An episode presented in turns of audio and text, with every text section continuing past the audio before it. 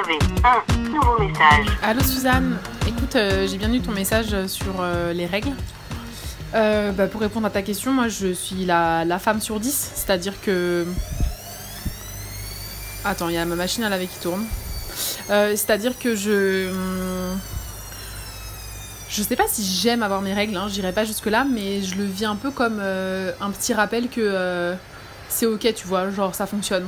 Ce qui est complètement stupide parce que d'une, euh, en fait, c'est pas parce que t'as tes règles que ça fonctionne, tu peux avoir des problèmes quand même. Et de deux, euh, c'est quand même assez contre-intuitif, en règle générale, de te dire euh, je perds du sang, tout va bien. C'est quand même un peu bizarre.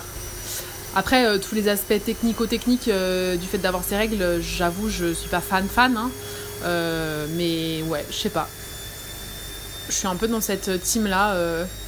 Je sais pas si j'aimerais ne plus avoir mes règles.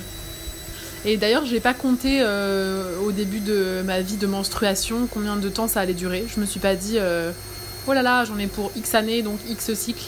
Même si dans ma famille, euh, en plus, enfin, c'est pas même si, c'est qu'en plus dans ma famille, on a tendance à être ménopausée tard. Euh, voilà. Après, moi, je suis comme toi. hein. Ma mère m'a dit oui au début, c'est le temps que ça se mette en place. Bah, tu parles. J'ai eu mes règles la veille de la rentrée en cinquième. Euh, 28 jours plus tard, je les avais de nouveau. hein. C'était pas du tout une surprise. Mais bon, voilà. Écoute, euh, je- j'espère qu'en tout cas tu t'en sors. Euh, J'avoue que les aspects pratico-pratiques, technico-techniques, sont pas les plus fun. Genre, euh, je vais me faire une tâche, je n'ai pas pris assez de serviettes avec moi. Oh mon dieu, j'ai une fuite de cup. Tout ça, c'est pas le plus, glamour et le plus agréable en termes de sensation. Moi, la sensation de trucs qui coulent, c'est pas trop le truc que je kiffe, mais bon.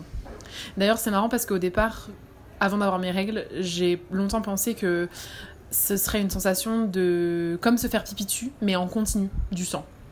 Pas du tout. Heureusement d'ailleurs, hein, parce que franchement, se faire pipi dessus en continu du sang, dit comme ça, ça fait pas trop rêver, mais. Mais voilà.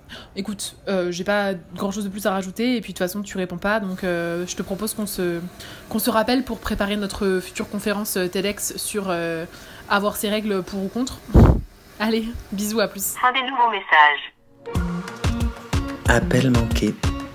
Un podcast des productions Gros comme ma tête, écrit et réalisé par Mao et Suzanne.